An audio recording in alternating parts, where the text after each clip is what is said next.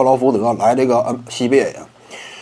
目前克劳福德呢年纪确实大了，以他这个岁数来讲呢，在 CBA 联赛当中啊很难觅得一席之地，对不对？你这种老将你咋混呢？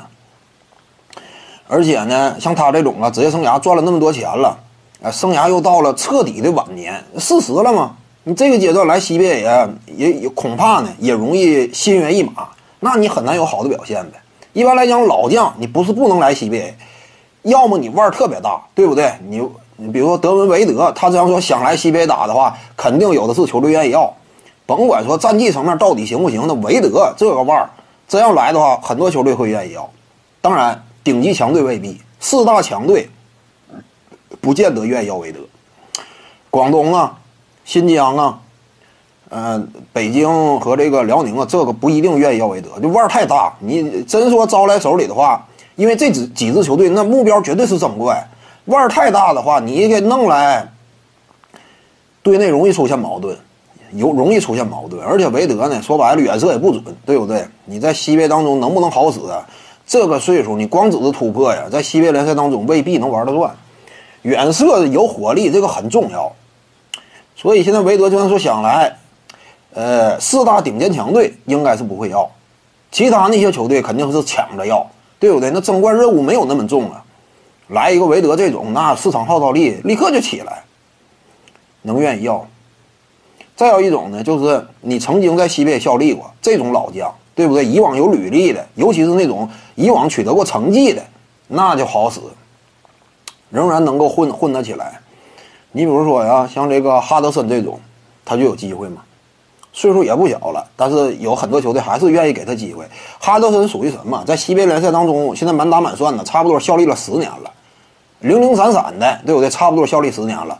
呃，你就是把他跑这个短暂回到 NBA 打球那么段时间跑掉呢，也得有七八年了，就七八个赛季了，得差不多打了。这这得有六七个起码得六七个赛季是有，七八个赛季啊。哈德森这种。当时是这个，呃，二零一零到一一赛季嘛，哈德森呢短暂的被交易到这个华盛顿奇才，这个打了酱油。那会儿他在奇才队一个赛季就打了十来场比赛，短暂去打了个酱油，结果改变了自己整个职业生涯，迎来了新的机会。因为当时同队队友有易建联嘛，易建联刚刚被篮网交易，交易到这个华盛顿奇才。属于啥？这俩一块打酱油。当时在那支球队当中结识了一位东方兄弟，那这一下就牵上线了，对不对？